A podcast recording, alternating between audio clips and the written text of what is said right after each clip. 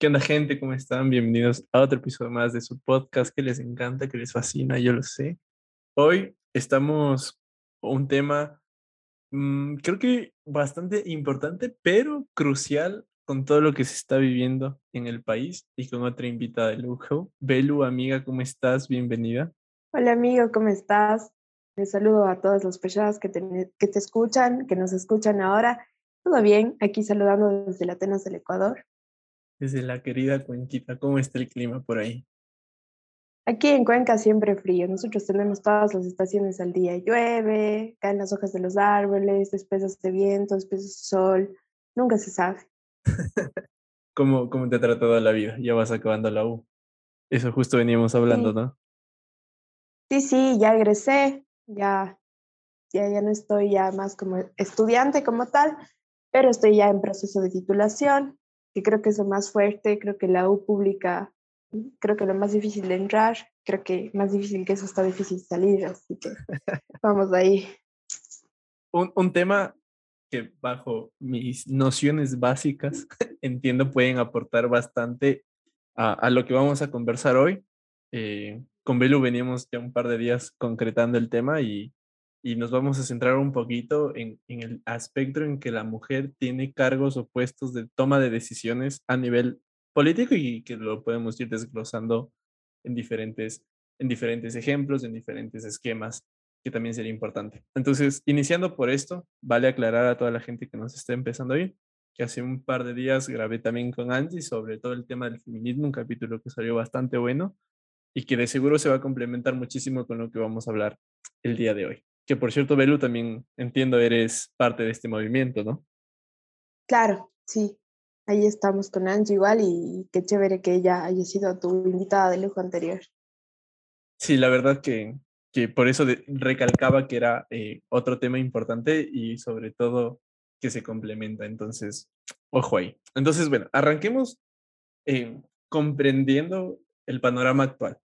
Hoy por hoy podemos decir que en el país, en el Ecuador, y centrándonos primero en el tema público, la mujer tiene eh, puestos de toma de decisiones, es decir, es crucial en el día a día en diferentes aspectos. Se me viene a la mente rápidamente ministra de Salud y ministra de Cultura, porque la de Inclusión renunció. Entonces, siento que, que eh, en esos ejemplos podemos decir, ok, puede ser que ya sean como los claros ejemplos de toma de decisiones, porque de ahí para arriba, eh, en el Ejecutivo no hay más mujeres o me equivoco. ¿Cómo, cómo va la cosa? Chuta, la cosa sí va un poco complicada, un poco compleja eh, en estos aspectos, ¿no? Eh, vimos que ya viéndonos quizá un poquito más atrás, antes de centrarnos en lo que está pasando ahora, en, lo, que, lo que es el Ejecutivo y, el gobierno que está eh, actualmente, ¿no? empecemos desde, desde los temas de, de, los cuadros políticos, ¿no? Los que salieron a, en las papeletas, por decirlo así, para estar sujetos de, de, ser cargos de, eh, o ser electos por cargos de elección popular. Muy pocas mujeres encabezando listas, me voy a referir específicamente a la Asamblea Nacional, muy, muy pocas mujeres encabezando listas, eh, muy pocas mujeres em, siendo, digamos, como que aquellas que, que tomaron la batuta de eh, las diferentes instancias, de los diferentes eh, momentos políticos dentro de la campaña y lo decimos con dolor, ¿no? A pesar de que la ley y el Código de la Democracia nos establece un número específico, un porcentaje de mujeres y jóvenes, se lo llena por, por descarte, por decirlo así. Y duele decirlo porque, bueno, eh, ya formando parte de la política ya partidista desde, desde adentro, desde las entrañas, como se dice, se puede ver que este es un problema bastante, bastante estructural, bastante fuerte, ¿no? Em, primero, ¿por qué hay tan pocas mujeres en la política, no? Es, es, como que sería regresar a años y años y años y años de lucha a, cuestiones sistemáticas, estructurales del machismo, del patriarcado, y de por qué las mujeres eh, evitan o, o, les da miedo o omiten estar dentro de este tipo de, de espacios, ¿no?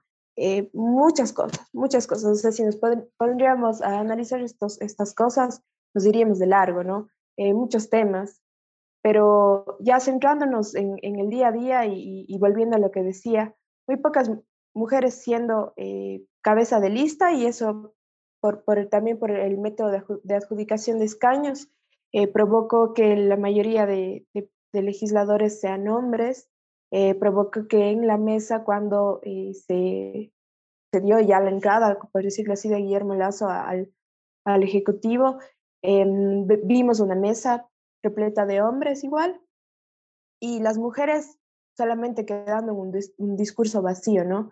Como, como dice eh, René Pérez en esa canción, discursos políticos sin saliva, el, el discurso de, de, equidad de género, porque lamentablemente en la campaña, lo puedo decir así en, en, breves rasgos, se instrumentalizó muchísimo la lucha de las mujeres y eso se ve, se ve reflejado en, como, como decía, en, en, el legislativo y en el ejecutivo, que como tú mismo mencionabas, tenemos solamente dos mujeres que son cabeza de, de, eh, de cartera de Estado. A la mente también educación y la Secretaría de, Derechos, si no estoy donde está Bernardo Ordóñez, que creo que son las otras dos. Eh, antes, antes de seguir, te corto un ratito. Se, se, me genera la primera inquietud y creo que puede enlazarse con lo que sigamos conversando. ¿Por qué el método perjudicó a que más mujeres, el método de escaños me refiero, perjudicó a que más mujeres puedan postularse a estos, a estos puestos o cargos de, de elección? Eh, postularse como tal, no, pero ingresar eh, digamos, a, la legislatura. Ah, eh, ahí, ahí fue el, la, eh, el tema de, de que menos mujeres estén, ¿no? ¿Por qué? Porque el momento en el que tú dabas tu voto, por, hablando específicamente de las y los asambleístas, en el momento que tú dabas tu voto eh, por una lista como tal, dabas por la lista. Entonces, el voto que dabas por el, por el primero, por el, que encabezaba la lista, y digo el que, porque en su mayoría eran hombres los que encabezaban la lista, al menos acá en Azuay y a nivel nacional de la misma manera.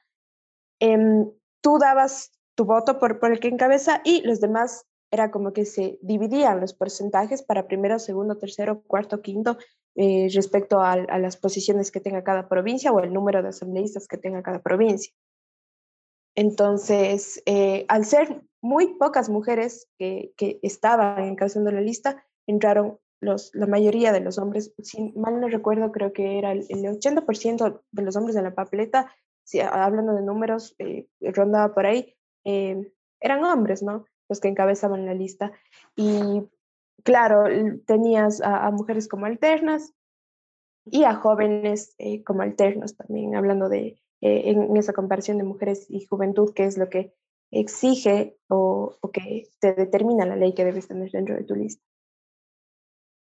Ok, entonces va, va por ese sentido del que postularse sí podían, pero al momento de hacer el escaño, claro, perjudicaba y que quizás solo tomaban a los, al primero o a los dos primeros de, de cada lista. Ok, entonces, siguiendo esta, esta línea un poquito cronológica que, que nos habías establecido en un inicio, esto ya puede perjudicar. Eso se cambió, me parece, para por todo el tema COVID también, ¿no? O sea, tengo, o, al menos así recuerdo, que se había cambiado el método porque antes se usaba el método Humboldt o ese se, se utilizó ahora, ya, ya nos aclaras, pero ¿cómo, cómo pasó, o sea, qué, qué influyó posterior a para que independientemente de la línea política que manejas tú o que maneje eh, el gobierno actual, sentimos que, o al menos mi percepción, tal vez me equivoco, eh, no, no se da como para que se sienta ese interés, y no solo de las mujeres, ojo, sino como que ya de las nuevas generaciones por la política en general. Entonces, e, e, es, también algo que, que va de la mano porque a la final no vas a poder generar más líderes políticos en ese sentido. Entonces, ¿cómo, cómo lo vamos atacando?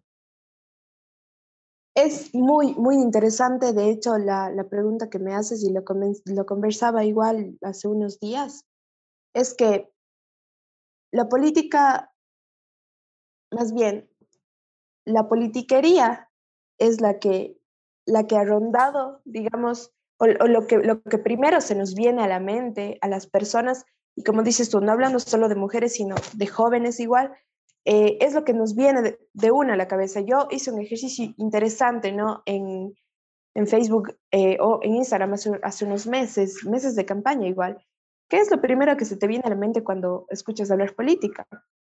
O la palabra política como tal, ¿no? Y la mayoría de, cosas era corrupción.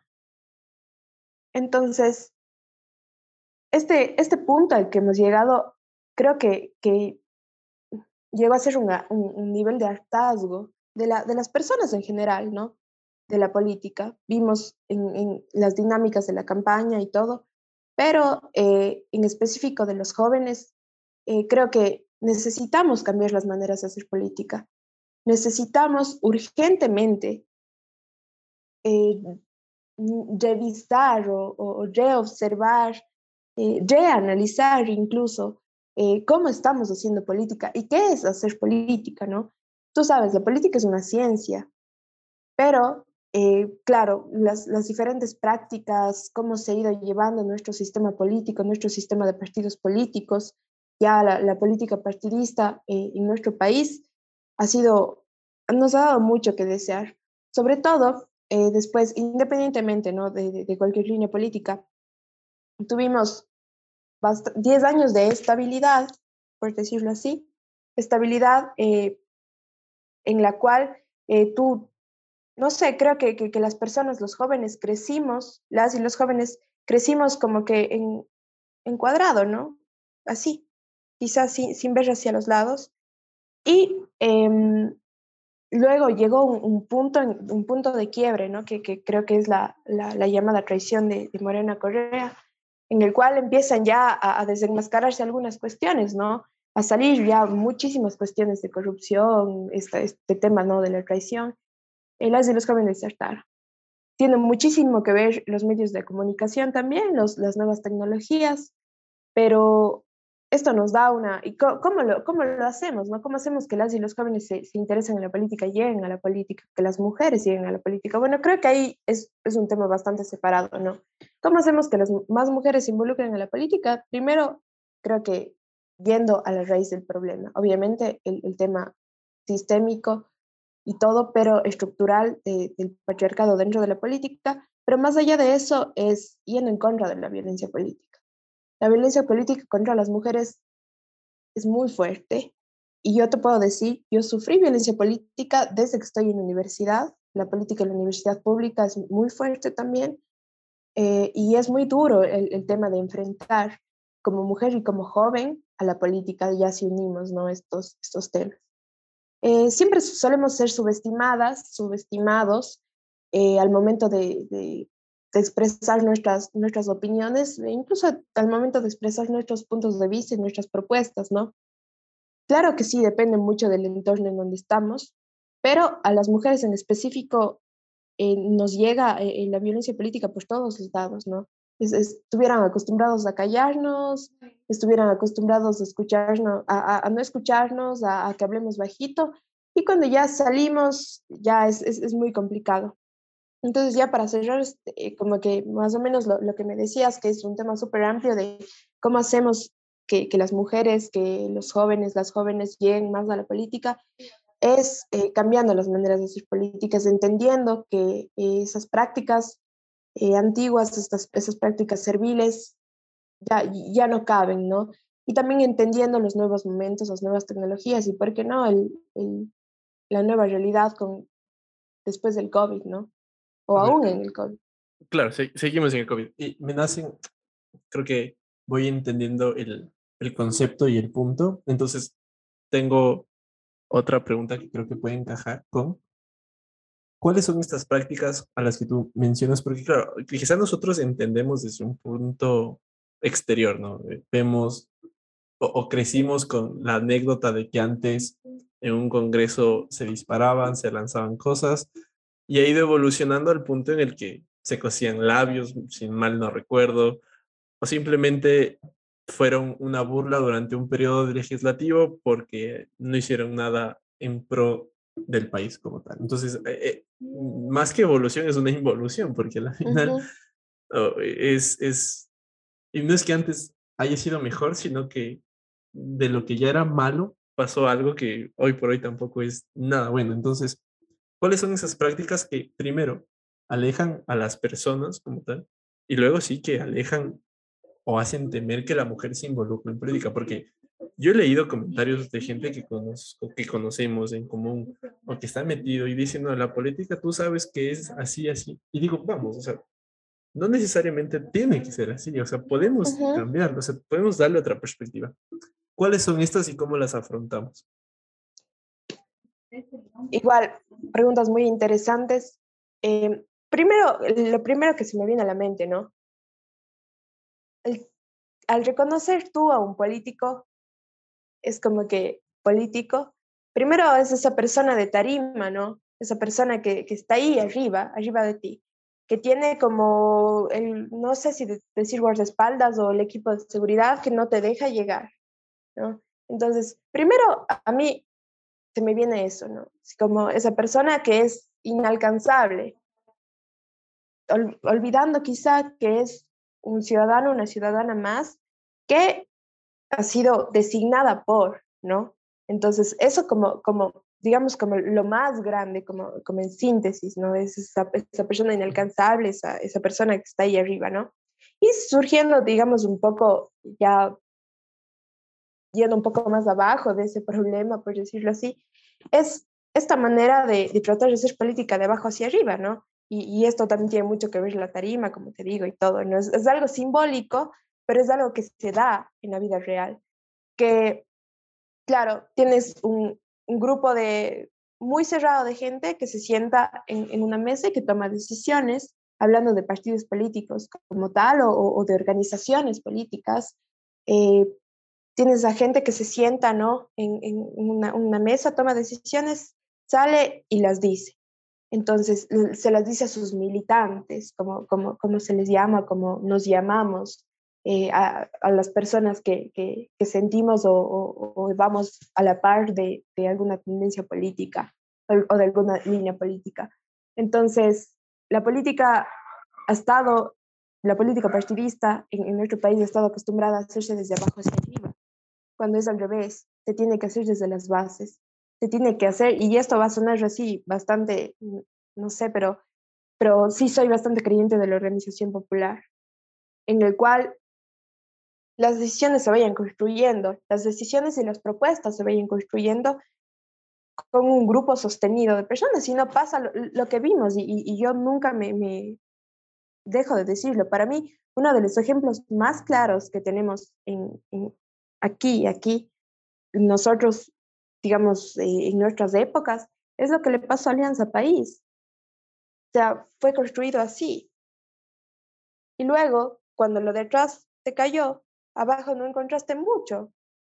No encontraste eh, una, una militancia de base fuerte que, que, sostenga algo, ¿no? De allá. Porque se cayó lo, lo, de abajo, entonces lo de arriba, entonces empezó a caer de a poco, de a poco, de a poco, de a poco. Entonces, por eso tenemos nosotros problemas en, nuestras organizaciones políticas. Contados son los partidos políticos que han existido eh, mucho tiempo, muchos años, o que, que, se han permanecido fuertes. Quizá uno o dos, me, me atrevería a decir, y, también con sus, con sus casos, ¿no? Entonces, esas prácticas, esas prácticas eh, de igual de, de buscar hacer política no por, no por porque me nace hacer política, sino porque yo quiero servirme de ella. No para servir con la política, sino servirme de la política. Esos, esos creo que son como que los, los conceptos que parecen súper básicos, que parecen que es, incluso si es que vos te puedes a conversar con alguien, te va a decir, los políticos siempre buscan su bienestar. Sí, tal vez tenemos que empezar a cuestionarnos eh, quién, quiénes están ahí, porque en realidad aman la, la, política como sinónimo de servir, como sinónimo de servicio, como sinónimo de entrega y como sinónimo de propuesta y de cambio, ¿no? ¿Cómo, cómo combatimos estos temas? Como te digo, implementando nuevas fórmulas, haciendo eh, cosas mucho más conscientes, que no sean estos, estos planes solamente de campaña, que los partidos políticos no sean solamente máquinas electorales de cuatro años y que los, los proyectos eh, que, que, sean, sean sostenibles a largo plazo. Ahora se viene Navidad. Tenemos los típicos agasajos navideños, claro, vamos a las comunidades lejanas y todo. se acaba esta época, ¿tú crees que regresan en enero, en febrero? No, ¿por qué no tener un plan sostenido? Eh, eh, y esto como ejemplo, ¿no? Que, que, se, me, que, se, que me nace ahora. Eh, y, y, esto unirlo, ¿no? Como con las nuevas tendencias, porque no, no juntarnos en un coworking, ¿por qué no empezar a hablar, así como, como este espacio contigo, mira? ¿Por qué no empezar más a abierta, hablar más abiertamente sobre estos temas con las y los jóvenes? Y ya respondiendo así como brevemente a, la otra pregunta de cómo hacemos igual y, es algo parecido, ¿no? Que las mujeres se, integren en política porque es difícil, es difícil encontrar cuadros también eh, femeninos y encontrar mujeres que, que, estén dispuestas. Y veo con mucho agrado que, que ahora nuevas generaciones menores, digamos, de nosotros, eh, hay mucha, muchas chicas que están interesadas en política y eso me gusta, pero ¿cómo hacerlo abriéndonos espacio? Abriendo espacio entre nosotras mismas. Y ahí sí me voy a, permitir hablar eh, en primera persona.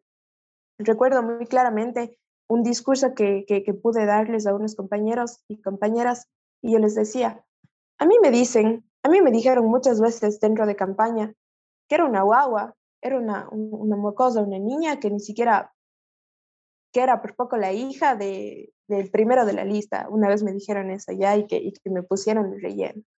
Claro, me decían que me pusieran de relleno, que, que estoy ahí de última. Tal vez sí, decía yo. Tal vez sí estaba como última. Sí, de hecho lo estaba. Pero que ese ser la última y la más joven, una de las más jóvenes de la SUAI, sirva para que las que vienen ahí atrás y dijeron, la Belu pudo ser la última, pero pudo estar ahí metiendo su pañuelito verde eh, en, en la campaña, yo también creo que tal vez quisiera y, quisiera meterme y podría. Entonces, nuestra tarea como mujeres políticas es tratar de ir abriendo paso, porque así son las luchas, se va todos los días, todos los días.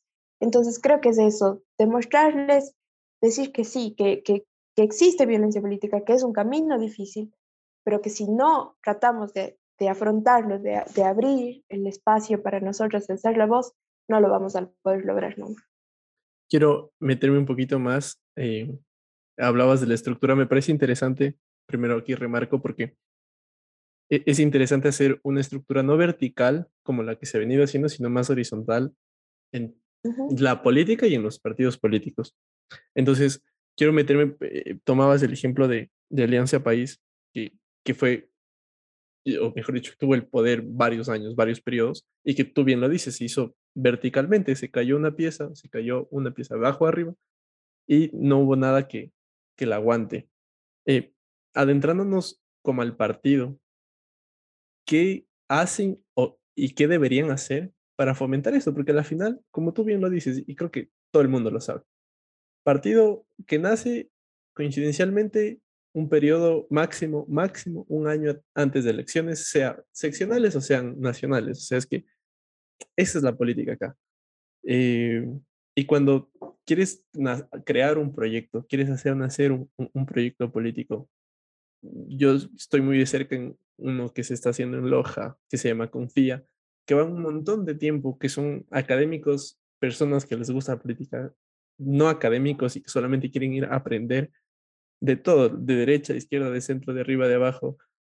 Y todos como que llegan acá y hacen eh, un tanque de, para, para ver qué onda. Pero lo que me gusta acá es que lo hacen vertical, o sea, eh, eh, perdón, lo hacen horizontal, no, sí, vertical.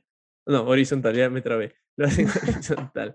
y lo chévere es que ahí no hay como, como se evidencia en un lado o en el otro la cabeza y el que dices, uy, no, a este hay que tenerle respeto, cuidado sino que te sientes parte de. Entonces, metiéndonos, como te decía, un poquito más en, en, los partidos, en, en, la militancia como tal, tampoco se ha visto una participación activa eh, de mujeres. ¿Y esto a qué se debe? O sea, ¿qué están haciendo mal los, partidos? Porque a, la final, además de no tener unas escuelas de formación que creo el código de la democracia lo pide, si no estoy mal, no se hace. O sea, igual falsificas tal cosa o, pagas tal cosa. ¿Cómo, ¿Cómo vamos actuando para fomentar que esas bases sean o de mujeres o, de hombres o diversas, pero que hayan esas bases, independientemente del lado de la orilla en la que estemos. Pero ¿cómo le hacemos? Es, es algo así como que difícil, tal vez, como todas las luchas, pero comenzando por, por cuestiones así que, que son súper simbólicas, que para mí logran ser como que el todo. A ver, yo siempre he estado en contra, siempre he estado en contra, que por ejemplo, nosotros digamos que tenemos ahora eh, una organización política, no sé, una organización, que ya desde que tú la creas o empieza a nacer y empieza a tomar forma, desde los primeros momentos, lo primero que se te viene a la mente es como que necesitamos tener un grupo de jóvenes, una estructura de jóvenes, un grupo de mujeres, una estructura de mujeres. Para mí, al menos para mí, desde ese momento tú ya creas una brecha, ¿no? Porque, claro, tú tienes tu grupo de jóvenes, tú tienes tu grupo de mujeres dentro de tu organización política, social, como quieras, o como sea el caso, y ya creas esa brecha, porque va a seguir, o sea, va a seguir existiendo eh, aquel grupo, aquellas cabezas que toman decisiones que nunca van como que a acceder o nunca van a escuchar quizá, pero los grupos que están de jóvenes o de mujeres muy pocas veces son los que, los que toman las decisiones. No sé si me hago entender. Entonces, es la típica, la, estructura eh, de jóvenes de X partido político. Sí, pero ¿por qué no destruimos esas estructuras y hacemos que los jóvenes, las jóvenes, las mujeres sean parte del todo, ¿no? Y que sean parte también de la toma de decisiones por sus, y, y, no por cuota, no por cuota. O sea, tenemos que entender que este tema de las cuotas de mujeres, de jóvenes, se supone que son medidas momentáneas, ¿no? No es algo que, debería existir por siempre en la ley. ¿Por qué son medidas momentáneas? Porque como nunca antes se exigía este, este, un porcentaje en específico, no, o sea, y, no sé si acaso, entonces ahora necesitas implementar, así son como se deberían funcionar las leyes y las normas, ¿no? Necesitas poner una obligatoriedad, es decir, que exista un porcentaje de jóvenes y mujeres para que en un futuro sea algo ya normalizado, ¿no? Pero quizá no es tanto así como funciona nuestra sociedad y cómo funciona nuestro entorno político. Entonces, me decías, ¿cómo hacer? ¿Cómo hacer para que, para que, que vengan más, para que se conformen más? Primero, para mí, eliminando estas estructuras de jóvenes y estructuras de mujeres. Y luego, ¿qué hacemos? ¿Cómo deseas que alguien te inmiscuya en una lucha? Cuéntale por qué tiene que luchar Primer paso y segundo paso, identifícale con una lucha. Existen muchísimas, muchísimas a las cuales quizá podremos o no podremos ser comunes, pero todas las personas se identifican con una lucha. Entonces, enamórales de esa lucha, de ese objetivo. Ambientalismo, me voy a, ahora a decirlo anteriormente, ambientalismo, feminismo, veganismo, etcétera, ¿no? que, que, puedes en este momento potencializar tanto y concientizar tanto, y ahí van, como te decía, las nuevas formas, ¿no? Cómo vamos tomando estas, estas diferentes luchas y cómo las vamos concientizando a, a proyectos de largo plazo para que la gente se enamore de ellas, proponga por ellas y trabaje por ellas y no se sirva de ellas. Y cierro con esto de, de, la instrumentalización de la lucha, que en cambio se estaba haciendo al revés, ¿no? Muchos y muchas candidatas se ponían el pañuelo, decían, sí, somos feministas, viva las mujeres, el futuro es feminista, pero vemos que al fin y al cabo era cuestiones de campaña, ¿no? Ya con el momento de tomar decisiones iba totalmente en contra de, de, lo, de, lo, que, de lo que hacían, ¿no? Al final instrumentalizar la lucha se me viene un ejemplo, quizá no es aplicable al 100%, pero con lo que mencionabas inicialmente se me viene a la cabeza porque en el fútbol hace un par de años había una, una digámosle que para usar términos generales, una ley, por así decirlo, que te exigía tener un jugador joven en la cancha al menos un tiempo. Claro, todo el mundo tenía planteles de un medio, me estoy inventando los datos, ¿no? Pero esta ley, o sea, esta, este reglamento sí estaba. Ya, pero lo que voy a decir, digamos, había equipos de promedio de 25, 27 años que para el fútbol es, es pasadito ya, o sea, no tienes la energía. Pero claro, al joven lo ponías los 45 que te decía el reglamento y lo sacabas porque decías, obvio, no, no me genera nada, etc. Entonces, me, me vino a la cabeza esto porque digo, la evolución en el fútbol eh, va de la mano de un tema físico. En la política puedes estar gordo, flaco, que no pasa nada. Pero el fútbol evoluciona al punto en el que hoy por hoy, y el claro ejemplo a nivel general del fútbol es la selección, que el la selección. De, 20, 23 años, que se rejuveneció y que nos está dando resultados. Entonces, si esto lo, lo, traduzco a la política, y me da un poco de gracia porque quizá no, no, se debería comparar, pero creo que vale en este caso. Sí, sí. Eh, en, la política podemos entender entonces que por obligación, y obligación entre comillas, se crean estos, como tú lo dices, estas bases de jóvenes tal, jóvenes tal, mujeres tal, niños tal, pero que al final, como no existe algo, porque no deberían existir, pero, o sea, no existe algo que te obligue a tener una cierta cantidad de participantes de tal edad hasta por beneficio propio. O sea, la interna, cada partido se va a beneficiar de unas ideas nuevas, pero no pareciera. Entonces, ¿cómo, cómo combatimos esto? Me da, me da gracia porque digo, o sea, independientemente a de un lado o del otro, yo que estoy más joven que tú, voy a entender de otra manera y alguien que esté más joven que yo va a entender de otra manera.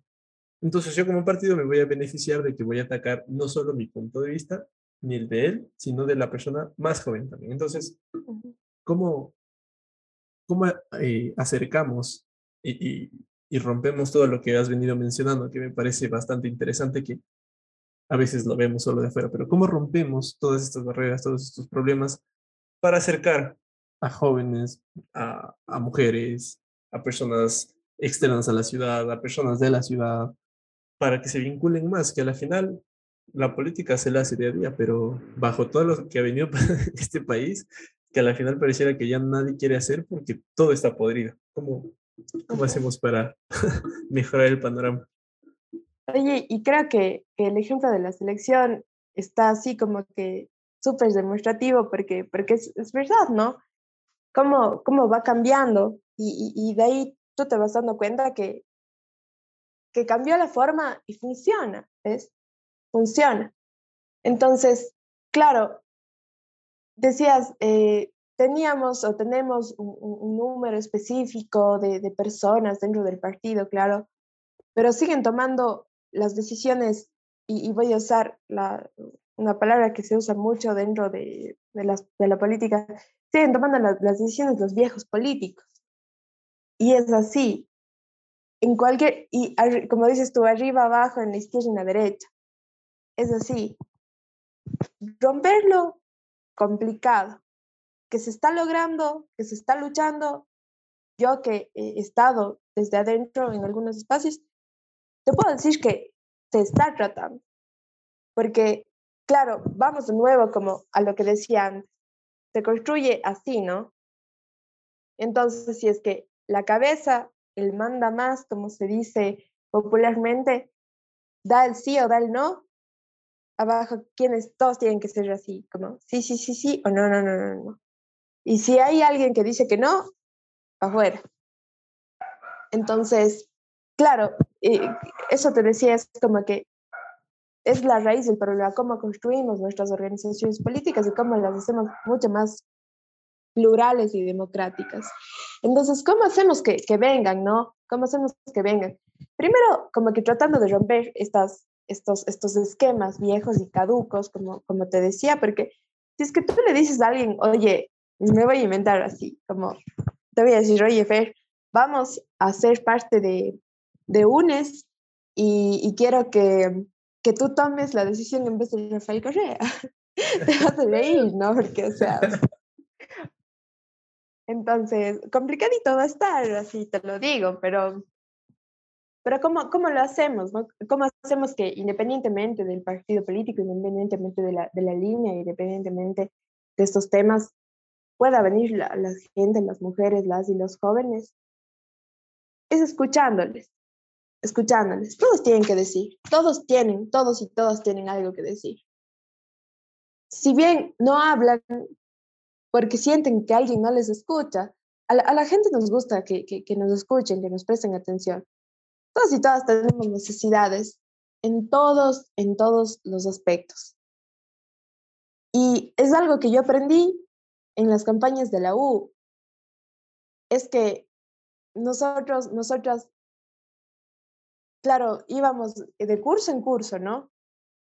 Y lo, lo que más tú hacías era pararte y, y, hablar y decirles tus propuestas. Pero me pasó algo súper loco. Eh, en un curso, creo que era de, de, segundo ciclo de derecho, entramos a, a decirles nuestras, nuestras propuestas, ¿no? Y habló un chico sobre cosas que vos ni idea, si vos nunca te hubieras imaginado. Entonces estamos acostumbrados a, a los mitines, a, a, a, pararte y a, tú a decir yo propongo, propongo, propongo y me rasgo las vestiduras por, por ustedes país. Pero bajaste al territorio, como que en tu mismo mitin, atrás de la, de la, de la tarima está el compa, la compa que vive vendiendo helados y vive con tres dólares al día, dos dólares al día. Entonces, ¿le escuchaste? A esa persona quizá termine odiando al político, o quizá él no, pero su hijo, su hija sí, porque dice, claro, tanta cosa, este man se va, desarman todo y sigo viviendo en las mismas condiciones en las que estaba antes.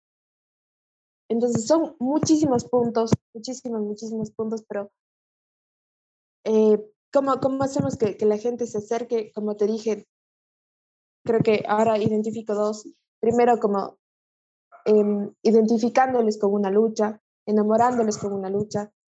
Y la segunda, escuchándoles, porque todos y todas tienen cosas que decir, pero están tan acostumbrados, estamos tan acostumbrados a que lo que decimos, tanto jóvenes como mujeres, como personas en general de la sociedad civil, estamos tan acostumbrados que a lo que, a lo que decimos eh, se ha subestimado o solamente no lo tomen en cuenta porque siempre hay alguien más arriba que me va tomando la decisión, a pesar de que voté por algo en específico. Y ahí tú pasas otro punto también interesante que es que a mí, a mí me, me da gracia porque lo viví yo hace, ¿qué? Tres años atrás, cuatro años atrás. Me, me encantaba estar metido en espacios tratando de, justamente, creo que es bastante valedero ser escuchado. O sea, que a la final, ponle que en una clase, ponle que en un foro, ponle que en un evento, quería ser escuchado porque tenía algo que decir, porque quizás no estaba conforme con tal o cual cosa. Claro que también dependo de mí y dependen de mis actitudes, pero a la final es lo mismo, es decir que, que puedes mejorar en tu entorno y no solo que te den haciendo, sino dame las herramientas, yo lo hago, todo bien. O sea, no necesito que me resuelvas mi problema, sí que me des quizá un poco de, de vías para, para poder hacerlo. Entonces, lo viví, te decía que lo viví en internet porque al final, después de todo este tiempo, viendo todo lo que pasó, digo, ¿qué onda? O sea, a la final puede generar un montón de eventos, hablar de política, empapar al estudiante de arquitectura que no le importa la política, que le importe la política. A la ingeniería que solo pasa metido eh, estudiando que diga, no, oye, esto está mal, hagamos algo. Y ves todo lo que pasa en la verdadera política y dices, no, qué asco, o sea, ¿qué hago yo perdiendo mi tiempo generando esto para que al final llegue el que llegue y se reparta o llegue el que llegue y se robe? Y a la final eso harta, y al menos, o al menos hablo desde mi experiencia propia, a mí me harto. O sea, ¿sabes qué? Gracias, me voy a enfocar en otras cosas, voy a tratar de hacer otras cosas y le perdí el rumbo y, y, algo que me he dado cuenta que creo que todos los que estamos o, o, estuvimos metidos en estas rondas de eventos y demás, teníamos una ilusión de llegar a cambiar. Y cuando creces dices, no, esto, esto es imposible de cambiar. Y al menos ese sueño que yo tenía como sí, de tratar de llegar a cambiar, dar, se, cada vez se va cayendo, cayendo al punto en el que dices, no sabes que esto ya no es un sueño, esto ya no quiero, no lo veo ni como meta, bye, quiero otra cosa. Entonces, así han de haber pasado muchos otros casos quizá, y en cambio están ahí arriba quienes nunca se enteraron que iban a llegar, pero están ahí, no saben qué hacen, pero están ahí. ¿Y qué onda? O sea, ¿cómo? Ahora la pregunta va a seguir siendo el cómo, porque al final es tratar de sacar y concluir algo, pero ¿cómo lo hacemos quienes estamos acá? O sea, de esas bases que tú hablabas al inicio, no le demos una ideología, no le demos un color, simplemente como sociedad. ¿Qué pueden hacer esa base organizada? Tú sales mañana, yo te golito, hacemos algo. Pero, ¿qué hacemos o cómo hacemos para cambiar ese pensamiento en un número de años? ¿Cómo, cómo le hacemos? Que al final es eso. ¿Cómo lo hacemos? Lo hacemos de a poco. Creo que yo, yo soy una persona que, le encanta soñar, le encanta soñar y, y yo creo que sueño, sueño muchas veces, pero si es que hoy yo me indigno y te indigno a ti, ya somos dos mañana. Y pasado y en tres años vamos a ser 100. Pero es que a eso yo me refería, las luchas se hacen así, pequeñas, pequeñas, pequeñas. Y en tu espacio, o sea, desde, desde tu espacio, ¿cuál es tu espacio? Digamos, en este momento yo soy eh, no sé, soy desempleada, soy hija, pero soy hija, soy hermana, soy tía. Entonces, ¿qué hago en mi espacio si es que no tengo, como tú decías, estas personas o, estas herramientas, más bien, como para hacer o como para ejecutar algo específico más grande, hazlo desde tu espacio. Y trata de expandirte, vas a ir buscando, vas a ir encontrando gente que resuene. Y ya que, ya que me quiero referir como que con esto, debemos entender y debemos como que cachar que este, tema, así como que de la política del discurso, creo que ya no va más. Porque si es que tú le invitas a un pana a escucharle a un man que está hablando tres horas, así, un, un monólogo, va a decir, ¿a dónde me traes? Cambiemos la política del discurso a la política del diálogo. Y era algo de lo que te decía yo, ¿no? Eh, hace un rato. Eh, quitar esa barrera de, de, la gente que quizá es política o está interesada en política, decir que, wow, es, somos uno más. ¿Cómo lo hacemos? Mira, el, ejemplo es claro, verás. Tenemos a Herbas, que fue un man que salió así de su casa, creo, cogió su celular, o sea, no fue así que salí de su casa. Yo sé que obviamente te más política y todo, pero me, refiero solamente para el ejemplo, ¿no?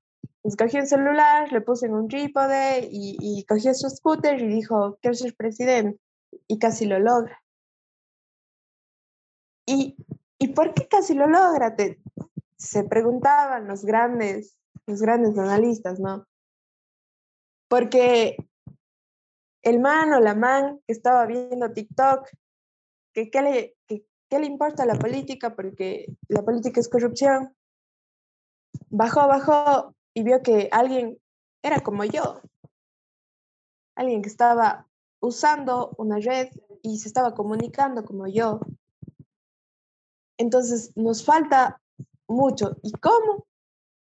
Es chuta, encantando de nuevo a esas personas que como tú quizás se desencantó de esos espacios pero es que si no lo hacemos nosotros desde ahora, nos van a dar haciendo esas personas que, como tú dices, ni soñaron una noche estar allá y lo están haciendo por nosotros. Además, es súper interesante esto porque Marx, no quiero hablar de Marx, pero en sí, como esto de la política y la historia es súper cíclico, ¿no? Y en este momento que estamos, que estamos viviendo, el presente, la hora, obviamente, y, y, eso es algo que sí quiero rescatar porque yo he hablado bastante como de la hora, de la nueva política, de las nuevas maneras de hacer política, de cómo lo hacemos, de las nuevas luchas, de cómo enamorar, de los nuevos espacios. Todo esto, todo esto, siempre con memoria histórica. Para mí, que creo que es una de las cosas más importantes. Porque, y, y, eso también creo que es algo que uno de los cómo también. contando, contando cómo, cómo fue y cómo no queremos que vuelva a ser el futuro lejano, el futuro cercano, perdón, el, el, pasado de hace cuántos años, cuando existía el, el, el Congreso de los Cenicerazos, y de hace recién, hace unos, ¿qué? 10 años, 15 años, 20 años.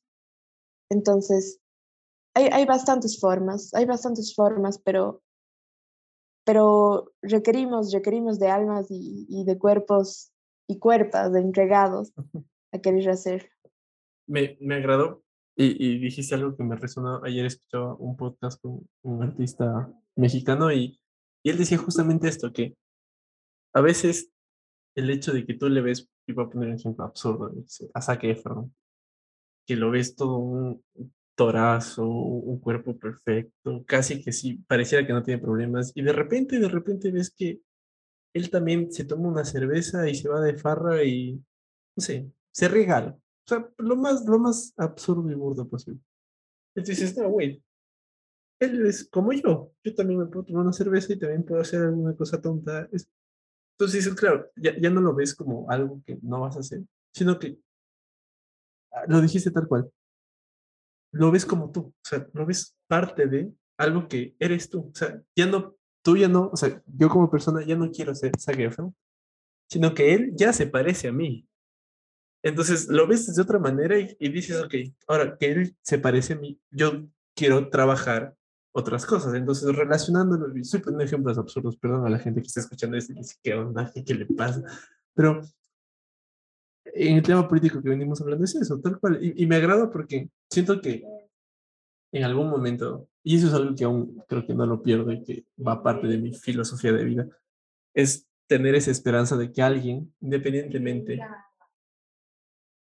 quien sea, pero que alguien llegue y, y, y ponga en práctica todo esto que, que humaniza más, que, que hoy, hoy por hoy que pasamos al lado de casi robots todo el día, y como robots hasta cierto punto, llegue a, humanizar en, en, un ámbito como la política, que en este país, al menos bajo mi punto de vista, es tan importante para la convivencia, porque un, una decisión política causa un revuelo en tal lado de una ciudad tan importante que preocupa a, a toda una población. Entonces, son estas cosas que, que te preguntas y dices, wow, o sea, sí hay que cambiar las formas y creo que diste unos ejemplos bastante interesantes y, que me choquearon con lo que venía escuchando ayer, que, que, es verdad, o sea, la final, la final es eso, o sea, es lograr conectar con otra persona para que no te vea como algo inalcanzable, sino como que ahí estoy.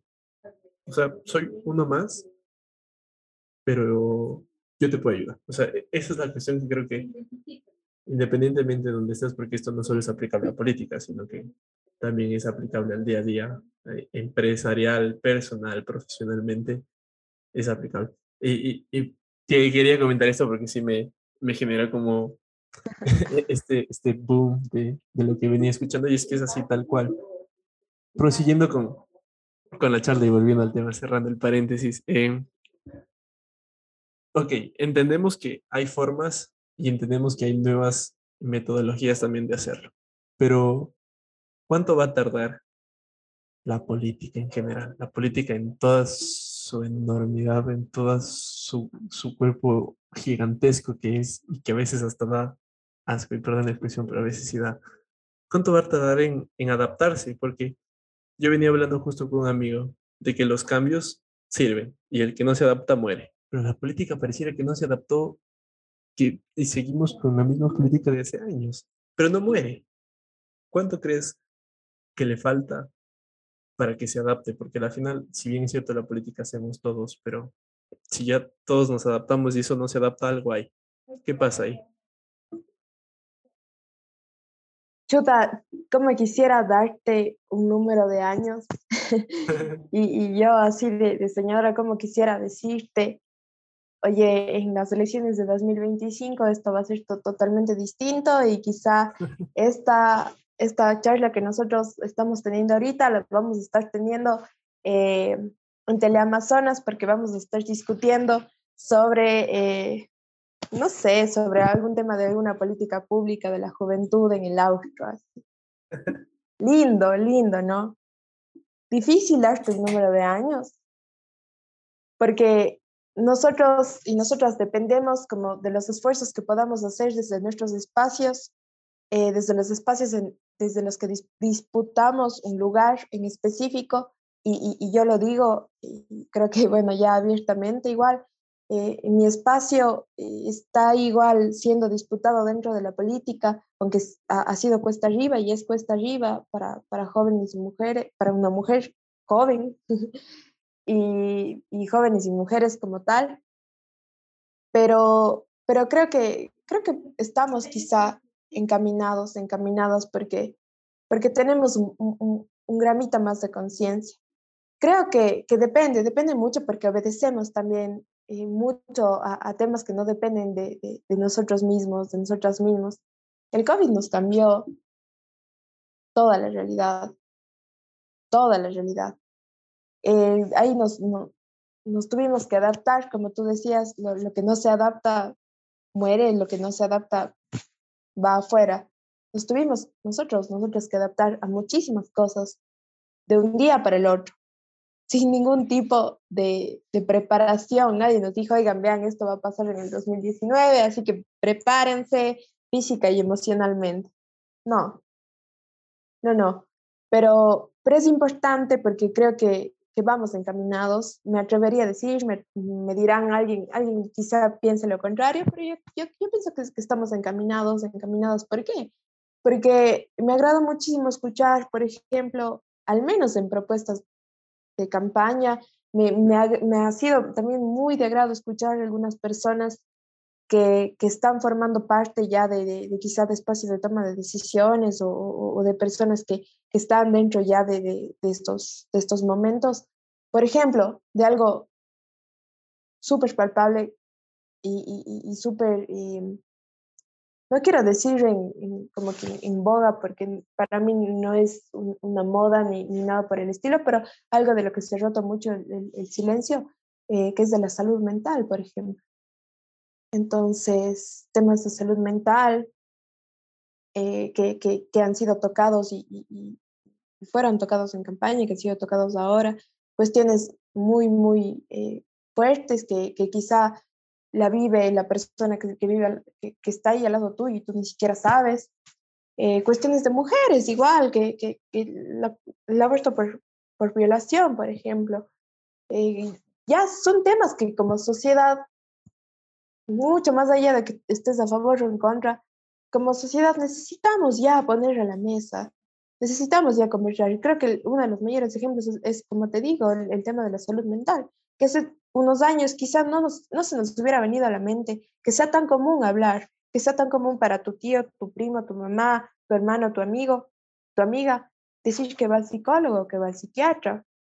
Entonces, ya poniendo esas cosas que nos pasan cotidianamente, que digamos que a la, a la señora del frente, de, la tienda del frente, no le importa quién es o quién es ministra, ministro, eh, quién es gobernador. No le importa tratar de salvarle a su hijo que tiene depresión y que no tiene plata para llevarle a, al doctor porque es caro.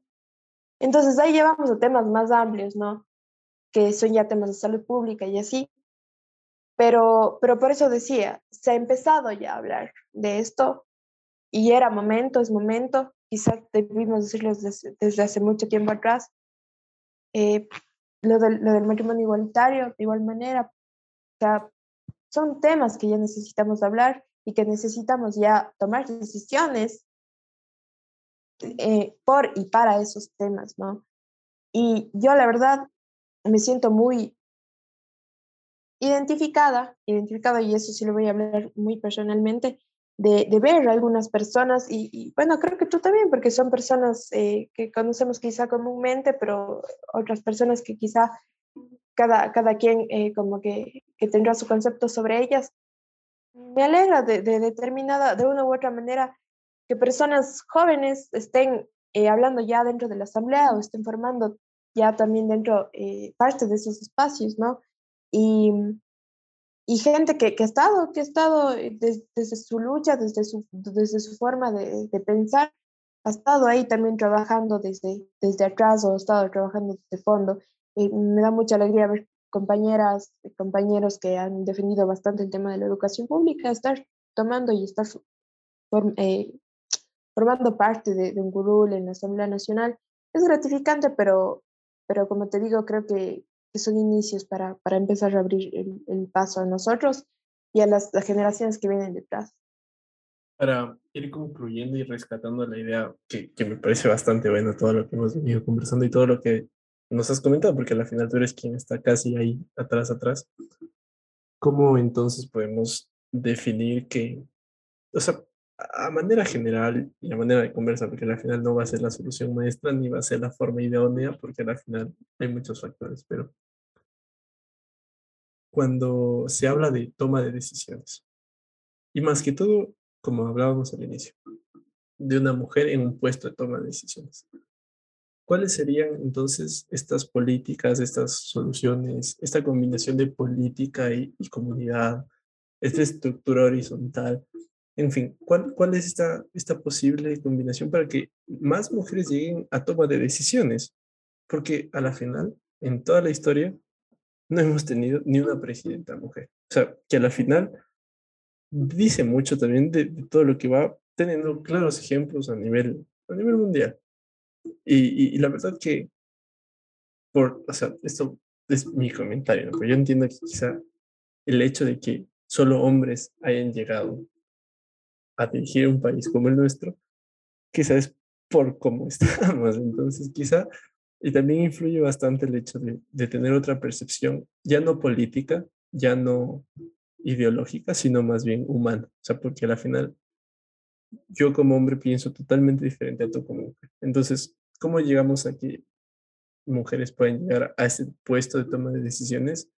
Porque no podemos hablar de cuál ha sido el resultado porque no lo hemos visto nunca lo hemos palpado al 100%, pero ¿cómo podemos hacer entonces para que, que más mujeres lleguen desde los pequeños espacios? Por ejemplo, desde que dirijan ciertas conversaciones, ciertos foros, hasta ya toma de decisiones más grandes, grandes entre comillas, en el sector público y privado.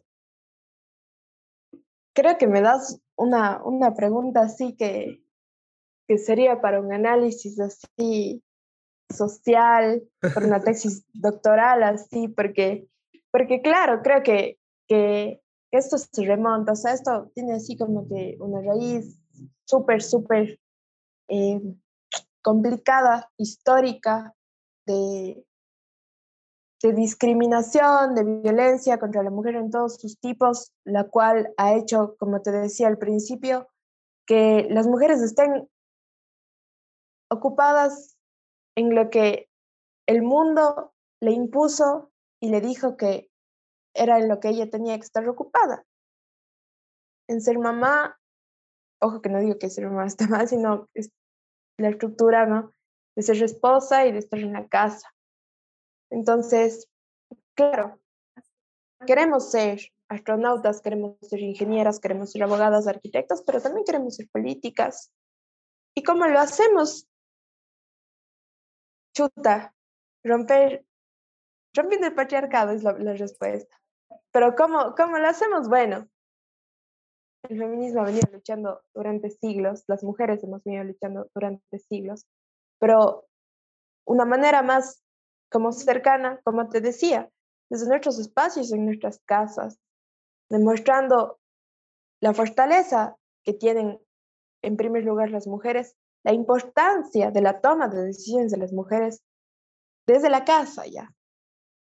Y demostrarles a las generaciones que vienen detrás y, también, ¿por qué no tratar de romper ese, esa barrera que tienen nuestras generaciones de padres y abuelos, abuelas, que, que tienen ese, ese, machismo tan marcado, ¿no? Eh, tratar de, de, romperlo, tratar de... Es, es, complicadísimo, es algo ya, ahí ya nos metemos a otro tema grande, ¿no? Pero tratar así como que, como que de ir yendo así por, por los lugares más pequeños, haciendo tomar conciencia sobre estos temas. ¿Y cómo, cómo lo vamos haciendo? Chuta, demostrando los, los pequeños liderazgos o sea, pequeños, enormes liderazgos femeninos y que, que podemos tener, ¿no? Como decía en la. ¿Y por qué digo enormes? Fortaleciendo, porque, porque tenemos que fortalecerlos. Lo digo yo con la mayor de, las, de los orgullos, con la mayor de las felicidades. Hace poquito, este año, la U de Cuenca tuvo su primera mujer rectora. ¿Y cómo, cómo fue? ¿Cómo, cómo lo, lo hizo? ¿Cómo, ¿Cómo llegó? La Universidad de Cuenca tiene más de 150 años. Imagínate. Entonces, fortaleciendo ese espacio que, de liderazgo que, como decía, que en un momento fue pequeño, pero luego como que lo, lo, lo, hicieron en equipo, ¿no? Lo hicieron en equipo, lo hicieron con propuestas, lo hicieron yendo en contra, en contra de, de muchos aparatajes. Eh, y, y, no hablo del caso en concreto, o sea, el caso en concreto es eh, ejemplificativo, pero eh, ya hablando de un tema más macro, ¿cómo lo hacemos? Eh, fortaleciendo estos liderazgos que existen y tratando de que nazcan nuevos liderazgos femeninos y eh, demostrando quizá que, que, estamos ahí, ¿no? Para, para romper un poquito ese, ese techo que nos han impuesto que, del que tenemos que estar debajo, ¿no? Porque solo puedes llegar hasta aquí, pero no puedes romperlo. Entonces, luchando, luchando poco a poco eh, en estas estructuras, en este sistema, y, y, para muestra un botón, ¿no? Un asambleísta hace, hace, no recuerdo hace cuánto fue, creo que fue hace un mes, salió y dijo, eh, el presidente y estas personas están, bueno, un tema súper, no entraré en polémicas, pero un tema súper eh, complicado, ¿no? En contra de determinadas personas que eran hombres.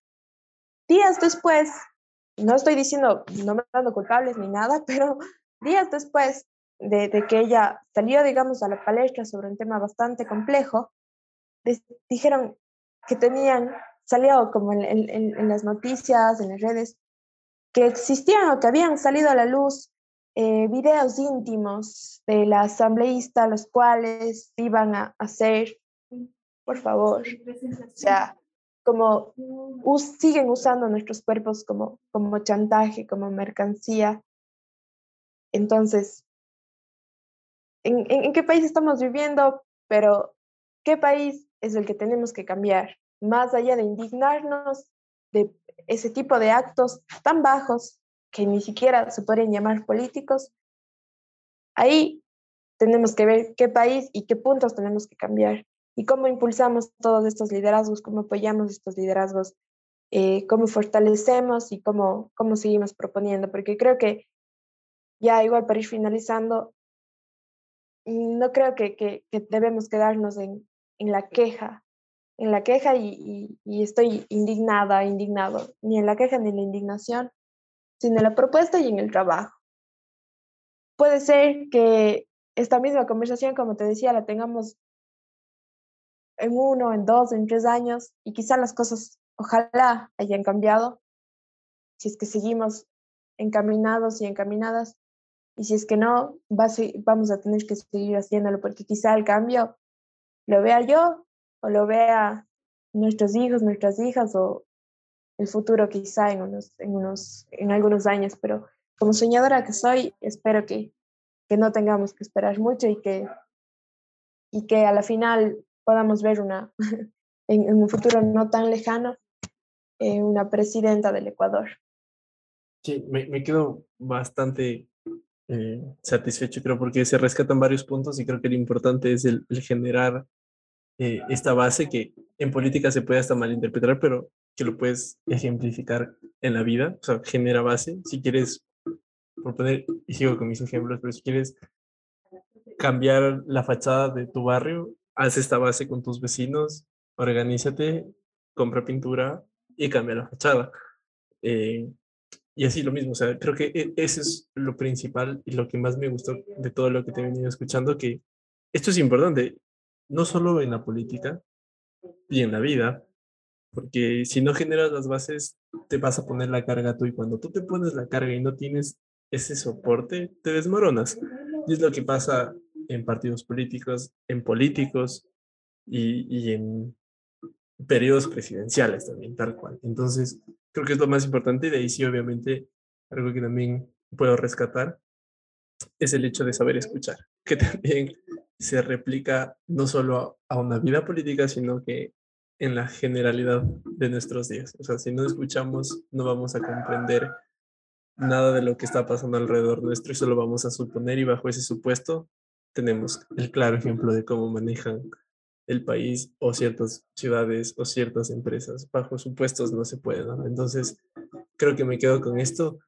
Ha sido una conversa bastante amena, agradable. Espero que también la hayas pasado bien. ¿Algo más que quieras agregar? Nada, también la pasé bien, creo que, se me nota la crisis política, porque siempre me dicen que hablo mucho, pero, pero bueno. Eh, nada, solamente finalizar con, con los puntos que tú dijiste, ¿no? Siempre tratar de pensar en colectivo, porque para individualismos tenemos para muestra un botón la mayoría, la mayor parte de la historia política del Ecuador. Así que tratar de poder empezar eh, a pensar en colectivo, a escucharnos y a identificarnos con las diferentes luchas en nuestros pequeños espacios. Creo que así, así de a poquito iremos tal vez eh, tratando de, encontrar el, punto para, para poder cambiar las cosas. Se escucha, se habla muchísimo de cambio todos los días, todos los días, pero en realidad creo que sí se necesita compromiso y sobre todo voluntad, voluntad política, voluntad, voluntad como tal. Sí, tal cual, eh, eh, es tal cual, compromiso. A la final, eso también era el otro punto, bien que, que lo nombraste. si me quejo, bacán, todo bien, pero tengamos el compromiso a hacer o a proponer. Creo que también lo vale. Bacán, muchísimas gracias, Belu, por, por este tiempo. Disculpa la demora, habíamos cuadrado otra hora, pero Eh, se descuadró, pero a la final creo que salió bastante bien. y nada, a toda la gente que llegó hasta acá, agradecerle por el aguante. Y nada, nos vemos la otra semana en otro episodio. Bye. Gracias.